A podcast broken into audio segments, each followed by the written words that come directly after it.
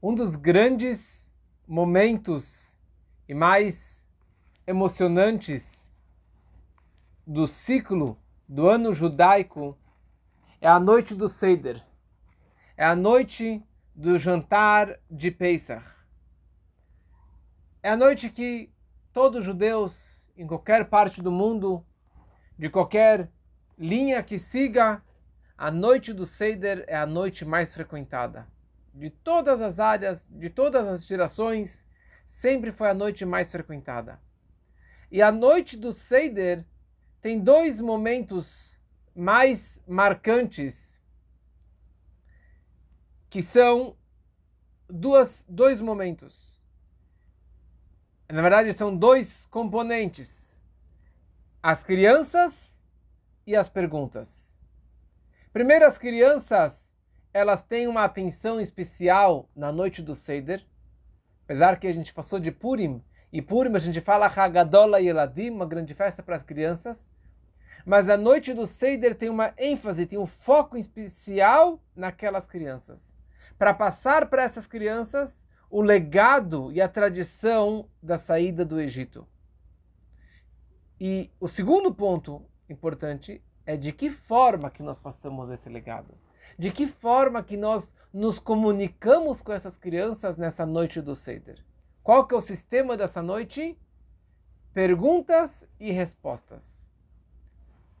Talvez por, por essa razão que um bom judeu ele responde uma pergunta com uma segunda pergunta.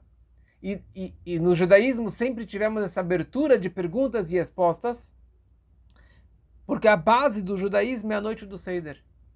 E a noite do Seder foi formada de tal forma que nós temos perguntas e respostas e fazemos várias situações ou vários movimentos que nós fazemos durante a noite do Seder simplesmente para provocar e para instigar aquela criança para que ela questione. Por exemplo, nós mergulhamos a batata ou a cebola na água com sal. Tem várias explicações, mas a razão especial e principal é para provocar a criança para perguntar Manistana. Por quê? Nessa noite nós mergulhamos a batata na água com sal. E por que mergulhamos a raiz, o, o no haroset e assim por diante?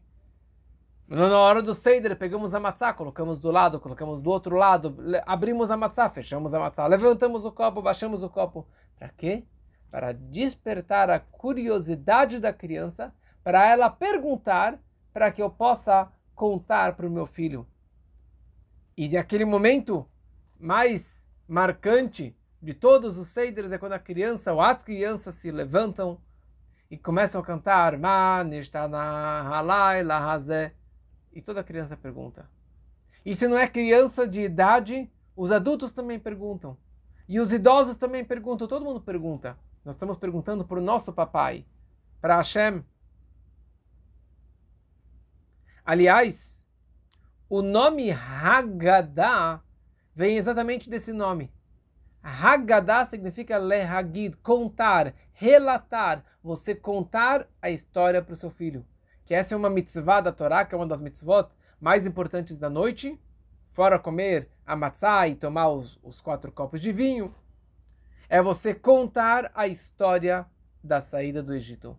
Avadimainu nós éramos escravos, Atabenechorim, agora nós somos homens livres. Essa é a mitzvah dessa grande noite, de contar essa história.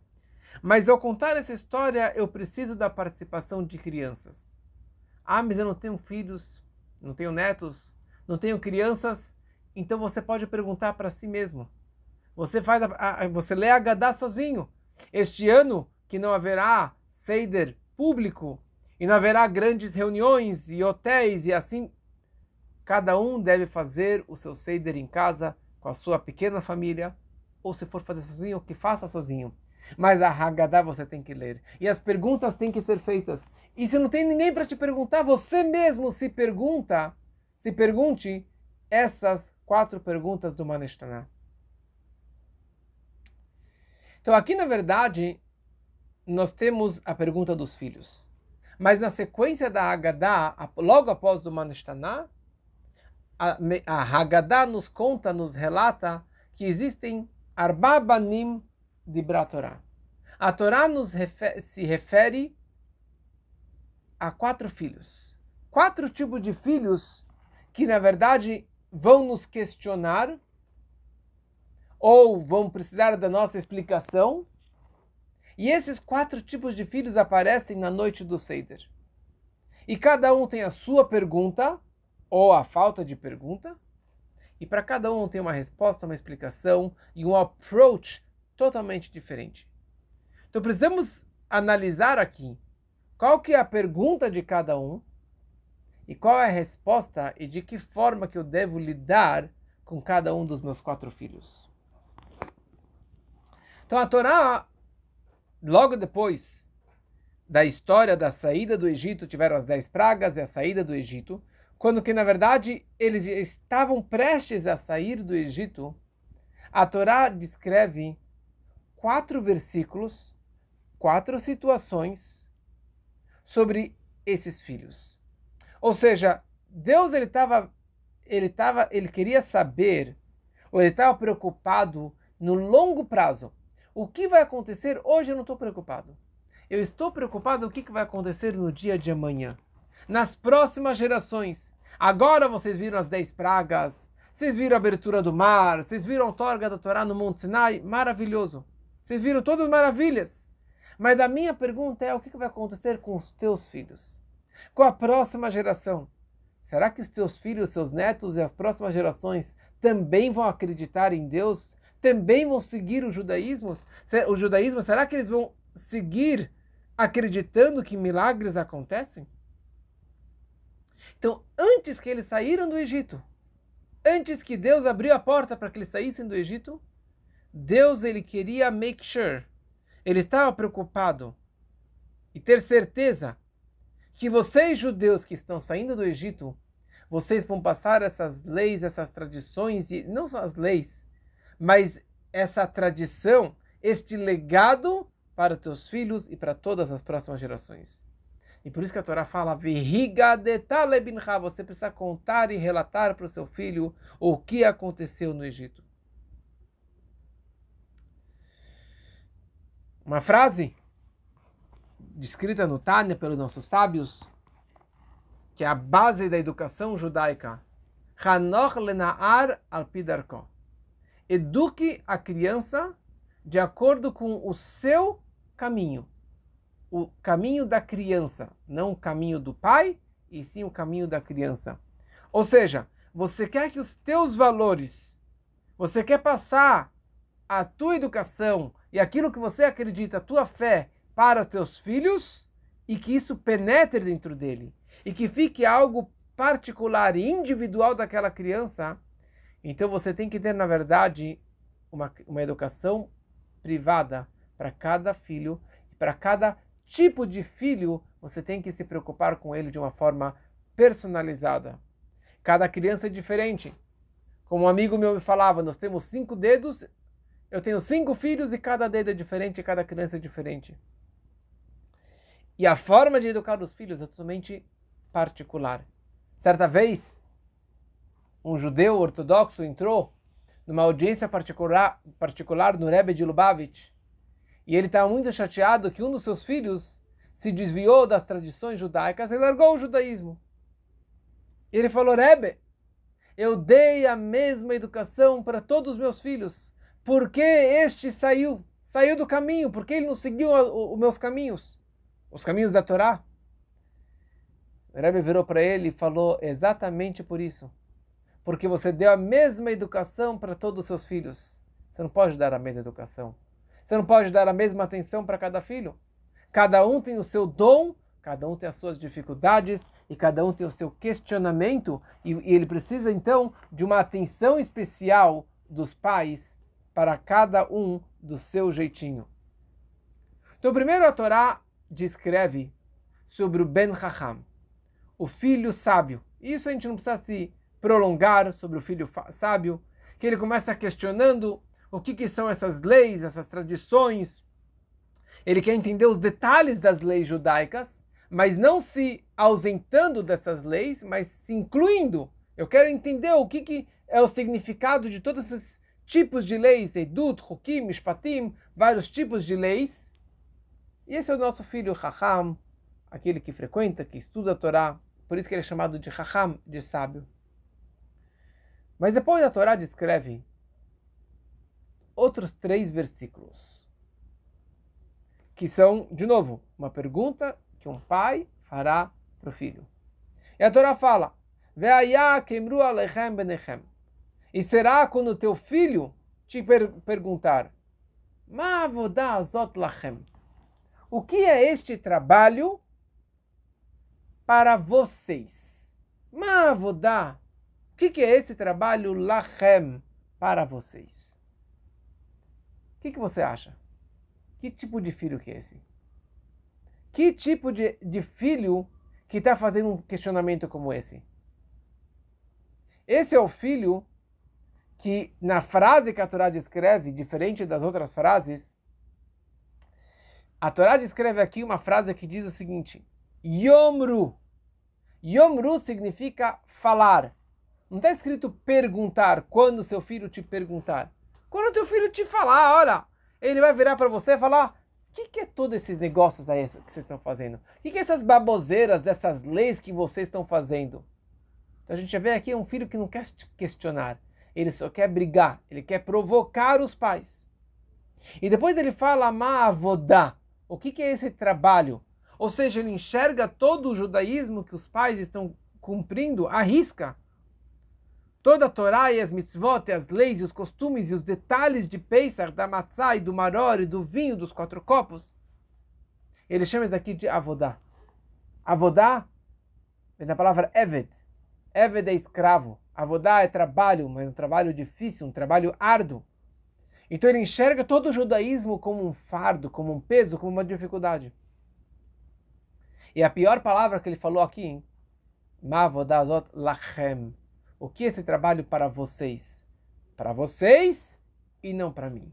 Eu estou fora dessa. Esse aqui é um trabalho pesado, um fardo para vocês, mas eu estou fora de toda essa situação. E é isso que nós lemos na Haggadah. Aliás, a Haggadah, quem escreveu? A Haggadah de Pesach não foi um homem específico, não foi Moshe Rabbeinu, não faz parte da Torá oral, mas sim é uma continuação de sábios, uma junção de sábios que pegaram trechos da Torá trechos do Talmud, e até o final do Talmud, da, da, da época dos sábios do Talmud, eles foram compilando a Haggadah, e na verdade toda a ideia da Haggadah é contar a história que éramos escravos e nós saímos do Egito. E quando a Haggadah lá relata sobre este filho Rashá, nós conhecemos a frase, eu vou só lembrar a frase que nós falamos na Haggadah. Rashá Mahu Omer. O perverso, o que ele é, a sua personalidade, ele fala. Aquilo que ele é, ele se sente, ele também acaba expressando para os pais. Mas o que é todo esse trabalho para vocês? Para vocês e não para ele. Já que ele se excluiu dessa situação, ele renegou toda a, a, a identidade de Deus, a presença de Deus. Como que você responde para ele? Fala Haggadah. Haketinav. Você quebra, você embota seus dentes, você quebra seus dentes e você fala para ele: por causa disso Deus fez para mim na saída do Egito, para mim e não para você. E se você estivesse lá, meu filho, você não sairia do Egito. Que, o que significa isso? Primeira coisa, o que é esse argumento que esse filho está falando? O que é esse trabalho para vocês? E como responde? Que resposta que a Agadá dá? Quebra os dentes dele quebra os dentes dele e dessa forma você vai o quê? Vai quebrar os dentes dele e você vai aproximar seu filho? Tipo, de uma forma tão agressiva? Você dá um murro na cara dele? É isso que você aproxima seu filho perverso, rebelde, que veio na noite do Seider de Pesach comer um kneidelach, comer um gefilte fish, comer um pedaço de matzá da vovó? É assim que você aproxima esse filho? E pior ainda, a gente fala, olha, se você estivesse lá, você não iria sair. Que resposta que é essa? Nos, nos meus áudios dos, dos outros anos, é, já trouxe uma explicação muito conhecida sobre essa pergunta do perverso, do filho perverso, que já é muito conhecida também. E hoje eu vou trazer uma explicação diferente de como que qual é a pergunta da criança e qual que é a nossa resposta para ele, o que, que significa quebrar os dentes dele. Então, primeira coisa, precisamos entender qual é a pergunta dessa criança. O que está incomodando o Ben Rashá? O que está atrapalhando ele, que ele veio de uma forma tão agressiva e se excluindo dessa situação toda? Então ele olha para os pais e ele vê como que eles cumprem o judaísmo à risca. Eles vão na sinagoga, eles fazem o ceder de Pesach com todo capricho, limparam a casa, venderam hametz, não tem nenhum pedaço de pão e de farinha e de nada em casa. E eles são meticulosos com o judaísmo e cumprem, estudam a Torá e eles levam à risca o judaísmo. E para esse garoto, pode ser garota também, e pode ser um adulto ou uma criança, não é questão de idade e nem de gênero, mas é o nosso filho. Para ele incomoda essa esse radicalismo dos pais. E ele veio com uma sugestão muito boa. Vamos reformar a noite do Seder. Olha, vocês querem lembrar o, o, a saída do Egito? A gente pode lembrar a saída do Egito. A gente pode colocar aqui uma música clássica, bonita, representando nossa liberdade. A gente pode tomar aqui, comer um pão delicioso. E não precisa ser vinho, eu gosto de vodka, eu prefiro uma cerveja muito mais gostosa, que não é que não pode comer em pensa, mas para mim isso significa muito mais. Eu curto mais uma cerveja, eu curto mais um vídeo, uma, uma história contada, com fundo musical, mas não com todo esse radicalismo, não com todos esses detalhes e que se cair um pedacinho de farinha já está tudo não kasher para Pesach e precisa comer meia matzá redonda reclinada para o lado esquerdo dentro de 3, 4 minutos e tomar quatro copos de vinho e dessa forma, daquela forma. É muito. Isso aqui é coisa do passado. Vamos reformar um pouquinho esse judaísmo. Vamos transformar e fazer uma coisa mais, mais light, mais moderna, mais gostosa. Né? Como alguém me falou outro dia, a gente está gravando agora a aula no Instagram, e alguém me falou: Instagram é coisa, pra, é coisa do passado já. Agora é Clubhouse. Ou seja, tudo que eu estou investindo aqui para fazer no Instagram, ele falou: esquece, agora é Clubhouse. É o novo mundo, é o novo futuro. E é isso que o filho vira para o pai. Ele fala: olha, papai, velho, escuta uma coisa, velho. Isso aqui é coisa do passado. Você quer que eu esteja aqui presente? Vamos dar uma reformada. Vamos fazer um, um, um, um Leil Seder, uma noite do Seder mais alternativo, de uma forma mais atrativa. E eu vou chamar muito dos meus amigos para participar de uma forma muito mais legal. E isso é liberdade para mim. Isso que eu me sinto liberdade. Para vocês é um fardo. O que, que você faz, meu pai? Isso é avodar, isso é um trabalho, isso é um peso, é uma dificuldade. Por isso que ele fala: vocês cumprem o judaísmo com muito peso. Kabbalat ol mitzvot, o peso, o fardo, recebendo o jugo dos, dos, de todos os preceitos judaicos. Isso aqui é forçado, isso aqui é trabalho forçado. Você não saiu do Egito, papai. Você continua no Egito, você continua sendo escravo, você continua sendo é, é, um empregado de todos esses detalhes da, do judaísmo. Faça que nem eu. Vamos fazer um judaísmo mais livre. Let's be free! Freedom! A verdadeira liberdade é isso que eu quero. Vamos mudar um pouquinho o judaísmo.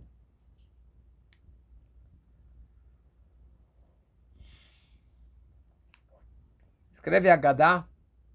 Sabe como, você, sabe como você responde essa pergunta desse seu filho? Haketnav. Você, a tradução literal seria quebrar os dentes dele. Mas na verdade o significado disso eh, eh, simboliza você deve afiar os dentes dele.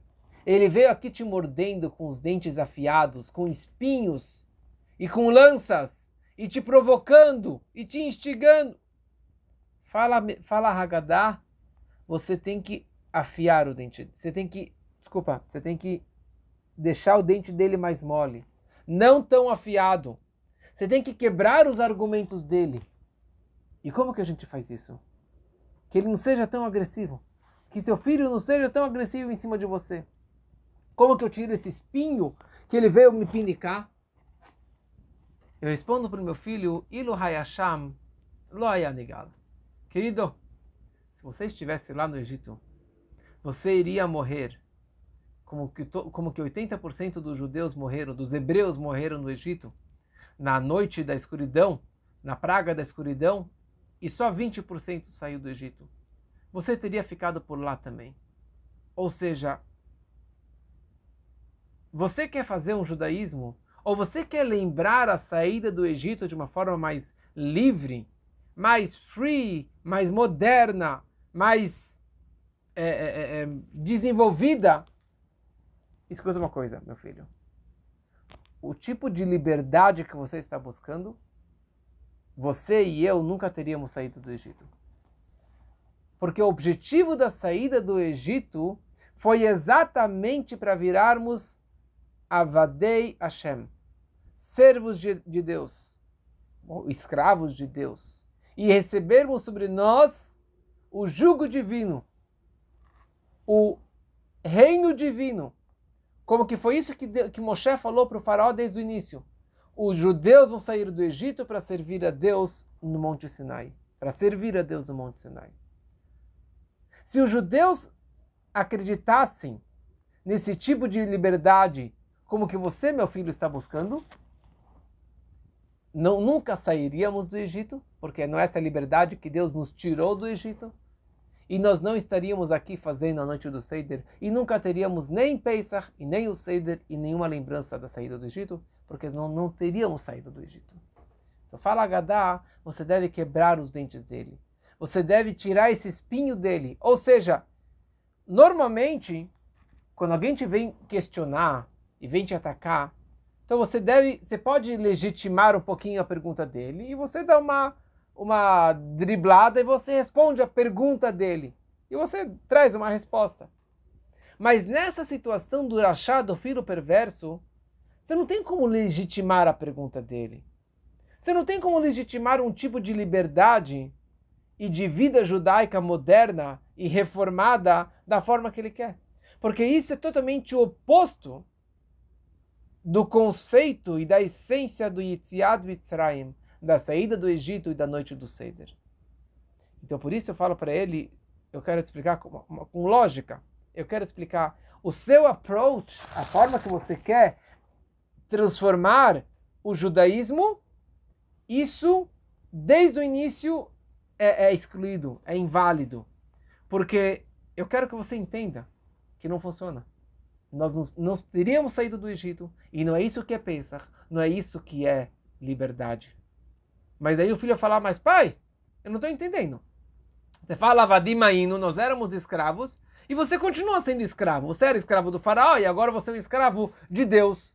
Então a saída do Egito não é meavdut lecheirut, da escravidão para a liberdade, e sim de escravidão para uma outra escravidão. Você era escravo do faraó, agora você é escravo de Deus que, que mudou nada? Então Pesach não é Haga Heirut, não é a a festa da nossa liberdade, e sim a festa da nossa escravidão. Continuamos escravos como que éramos antes. Então não estou entendendo nada, meu pai. Que, que tipo de liberdade é essa que você está querendo comemorar na noite de hoje, na noite do Seida? Mas deixa eu explicar uma coisa, meu filho. O que significa Heiruteno? a festa da nossa liberdade. O que quer dizer liberdade? O que significa liberdade? Então, a palavra liberdade, freedom, heirut, é um assunto muito relativo.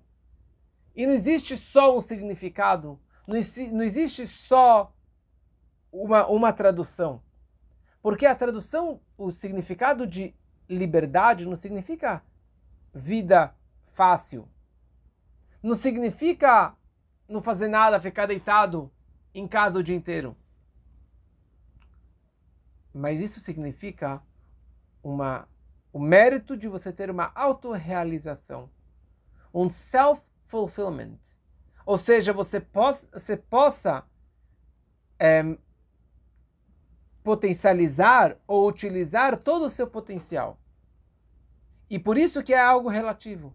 Cada tipo de criatura tem uma outra interpretação do que significa liberdade. Existe a liberdade das plantas, dos animais, dos homens e de um judeu. E cada ser humano, ou cada ser vivo, tem um outro sentido do que significa liberdade. O que significa liberdade para uma planta? Sair voando? Sair correndo? Não. Para uma planta, o que significa essa autorrealização? O qual é o máximo? O que ela almeja da sua vida? Crescer, brotar, frutos e plantas e flores maravilhosas. O que ela precisa para ser uma planta livre? Ela está dentro de um vaso ou naquele local limitado na Terra, mas ele precisa de oxigênio, ele precisa de sol e de água. E está feliz até, até o 120. Para os animais, uma autorrealização ou uma liberdade não pode ser no mesmo conceito da planta. Porque se você pega um animal e você deixa ele preso numa gaiola para a vida toda, isso não é liberdade. Para ele, liberdade significa você deixar os pássaros voarem, e os animais correrem, e os peixes nadarem, não deixar ele dentro de um aquário. Liberdade para um animal significa poder crescer, se multiplicar e viajar e conquistar e comer e, se, e fazer essa é a vida dele. Se ele ficar preso numa gaiola, num, num aquário, você está prendendo ele e ele não tem essa autorrealização, ele não tem liberdade. Para o ser humano, a autorrealização de liberdade significa expressar o seu intelecto. Se você der tudo que um animal precisa para o homem, comida, bebida, ele pode andar à vontade, mas sem ter cabeça, sem ter o intelecto do ser racional, ele não se sente um homem livre. Homem livre, ele pode estar preso, ele pode estar algemado, mas a cabeça dele está funcionando e ele se sente livre. Por quê? Porque ele está fazendo o que, que ele é. Para ele, ser livre não é voar e não é simplesmente ganhar sol, mas é conseguir potencializar o seu máximo, o máximo do seu intelecto. E depois nós temos o judeu. O judeu, a autorrealização e o máximo da liberdade para um judeu significa expressar a sua neshama, expressar o seu judaísmo, a sua alma judaica e, consequentemente, se conectar com Deus. Se você der para o homem, para o judeu, só o poder de pensar e ficar meditando, mas não cumprir as mitzvot de Hashem, não fazer a vontade de Deus, ele não irá se sentir um homem livre. A liberdade para um judeu significa poder cumprir a Torá e mitzvot. Olha só, quantas pessoas que se aproximaram do judaísmo, ou começaram a estudar a Torá e começaram a seguir mais mitzvot, eles olham para trás e ele fala como que eu era bobo, como que estava preso nos meus prazeres mundanos, no dinheiro, no trabalho, no carro. Agora que eu tenho a Torá, eu me sinto um homem livre. Eu consigo me expressar de outras formas. Eu consigo me conectar com Deus de uma forma maravilhosa. Então isso que é liberdade para os judeus. Para o judeu. Quer dizer, pode ser que o judeu esteja na prisão. Pode ser que ele esteja nas piores dificuldades financeiras ou de saúde, ou numa dificuldade de uma, de uma perseguição, de um comunismo mas ele é um homem feliz no momento que ele sente a alma dele e que ele pode expressar a sua alma, ele pode expressar o seu judaísmo, e isso que é liberdade, e isso que é a verdadeira alegria para um judeu. Então, meu filho, saiba que saída do Egito foi a nossa maior liberdade para o povo judeu, porque isso que nos possibilitou recebermos a Torá e virarmos Benei Chorim, homens livres, e fazer a vontade de Hashem, e poder expressar a minha alma judaica. E é isso que, na verdade, agora eu deixei de ser escravo do faraó e eu virei um servo de Deus. Mas isso com alegria e com liberdade. Então, por isso, essa é a resposta para esse meu filho, o perverso. Depois, temos aqui mais um filho. Que ele se chama Einu Yodea Lishol. Einu Yodea Lishol. Ele não sabe perguntar. É interessante que a Torá, quando descreve a frase sobre esse filho, a Torá descreve Você vai contar, relatar para o seu filho que por causa disso Deus fez para mim na saída do Egito. Não está escrito a pergunta dele. Ele não questionou nada. Mas você vira para esse filho que não sabe perguntar e você já conta e você relata para ele a saída do Egito e o que, que nós estamos comemorando nessa noite do Pesach. Aparentemente, é um filho que não tem perguntas. É um filho bobo, estúpido, que não tem intelecto, que não sabe perguntar, que ele é mudo, que não sabe perguntar simplesmente para o pai. Mas existe uma explicação mais profunda sobre esse filho, She'enu Yodea Lishol. Aqui é um filho apático. É um filho que pode ser que ele seja muito inteligente, muito sábio, muito maduro, só que ele tem muita apatia, uma apatia total em relação à santidade, Torá e mitzvot, judaísmo. Ele está pouco se importando. Ele está pouco se, inter se interessando por qualquer tradição, por qualquer lei, por qualquer coisa do judaísmo. Eu poderia pensar que um filho como esse, tão apático, tão cético, tão desinteressado, então, ah, cara, já era. Vai embora daqui, tipo, você não tem nem pergunta, então vai embora daqui. Porque, aliás, é muito mais difícil você lidar com um filho como este do que o filho de antes, o filho perverso. Porque ele vem com os espinhos, ele vem com questionamento, e quanto mais ele provoca, mais eu consigo lidar com essa situação. Porque tem um, um, um, um, um argumento, existe um canal de comunicação entre os pais e esse filho. Aqui é um filho tão cético, tão apático, tão fora, tão desinteressado, que eu poderia pensar que não tem o que fazer com um filho como este. Vem a Haggadah, vem a Torá e fala, você deve contar para ele, sabe por quê? Porque ele é bincha, ele é teu filho. E se ele é teu filho, você precisa achar o palavreado, a forma, a, a, o jeito de entrar no coração dele. Palavras que saem do coração, penetram no coração. Essa semana eu tive uma conversa com um jovem Estava uma situação complexa e pela primeira vez eu consegui sentir a dor dele e eu me emocionei junto com ele. E foram palavras que realmente saíram do meu coração. Eu espero que entraram no coração deste jovem. Fala Agadá at petachlo. Se ele não sabe abrir a boca, você abre a boca dele. Se ele não tem argumentos, você vai colocar argumentos na boca dele, você vai dar material para ele. Você precisa saber lidar mesmo com um filho tão apático, tão insensível, tão desinteressado. Você precisa achar as palavras corretas de como tocar e acessar mesmo este filho. E por último, vem o Ben Tam, o filho, o ingênuo. E o ingênuo ele fala Mazot. Mas é. O que, que é isso? É essa frase que ele fala. Mas a frase que a Torá descreve é interessante. A Torá fala que Shalcha bincha mahar. Quando teu filho te perguntar amanhã, mazot. O que, que é isso? E aqui tem duas palavras interessantes. Mahar, que este filho vai me perguntar amanhã, os outros três filhos não é amanhã. Ele vai te perguntar. Mas aqui a Torá descreve mahar, amanhã. E a pergunta dele é simplesmente duas palavras. Mazot, mazé, o que, que é isso? Quer dizer, ele nunca ouviu falar sobre Pesach. Ele nem sabe o que, que é matzah. Ele não sabe nada. A única coisa que ele vem e fala, mazot, o que, que é isso? Nosso trabalho como Chabad, nós lidamos com todos esses tipos de filhos. E infelizmente, cada vez mais eu encontro judeus que eles me perguntam, Mazot, o que, que é isso? O que é esse judaísmo?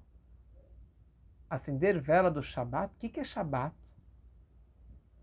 Pesach? O que, que é?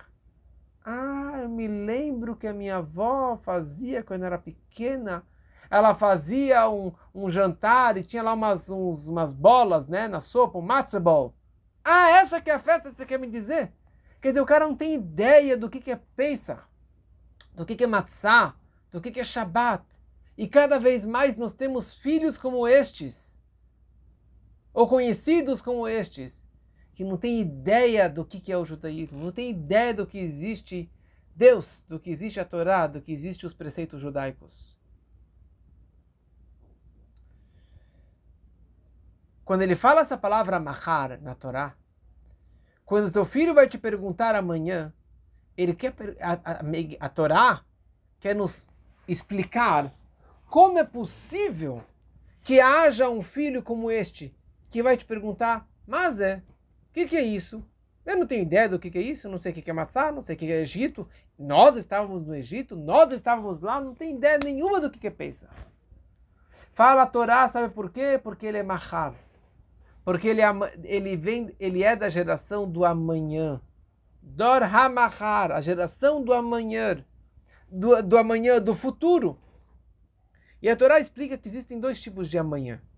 Existe um amanhã que é agora, ou seja, filhos que nasceram na nossa geração, na geração com seus pais, e eles sabem que existe o judaísmo, que existem as tradições, existe a história, e eles vêm perguntando questionamentos sobre o judaísmo.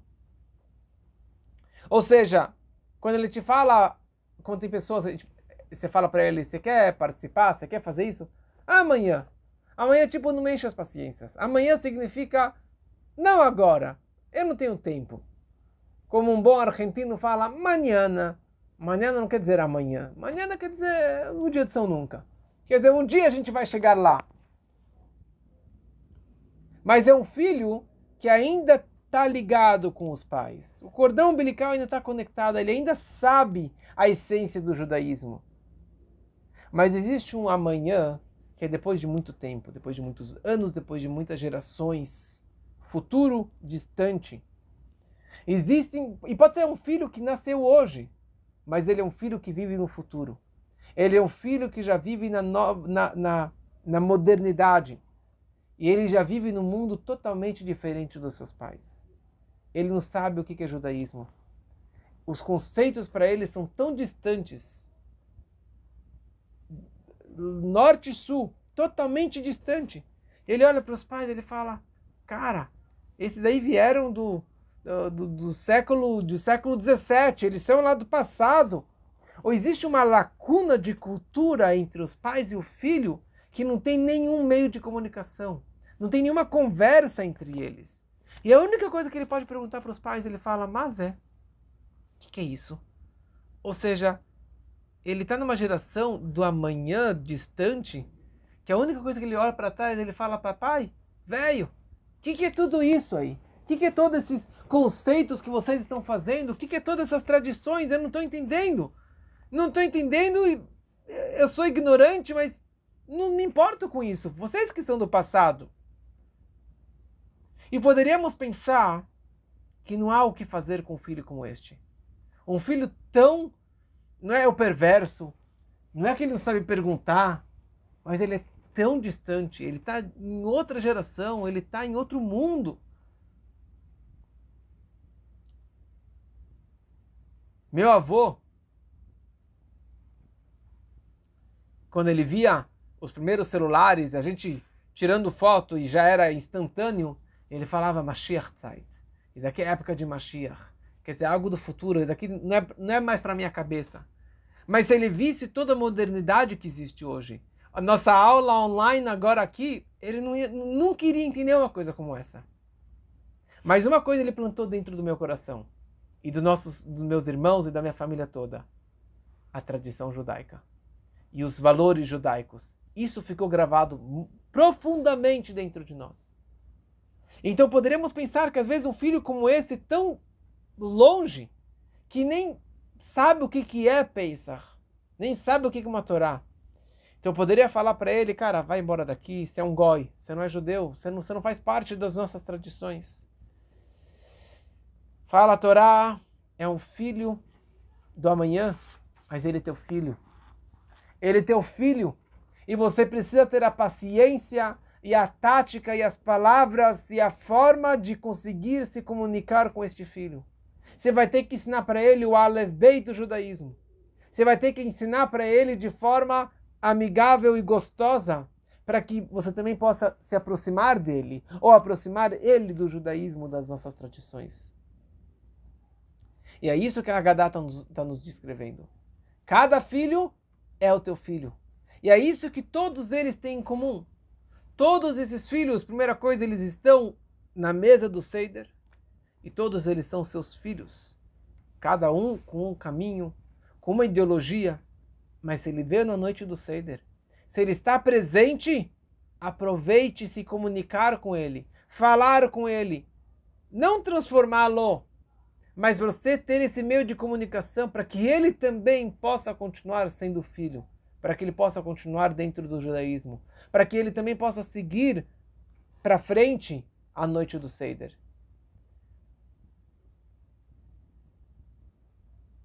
E concluindo, uma coisa interessante, a ordem que a Torá descreve esses quatro filhos, a Torá primeiro fala aquele que é mais urgente, que é o perverso.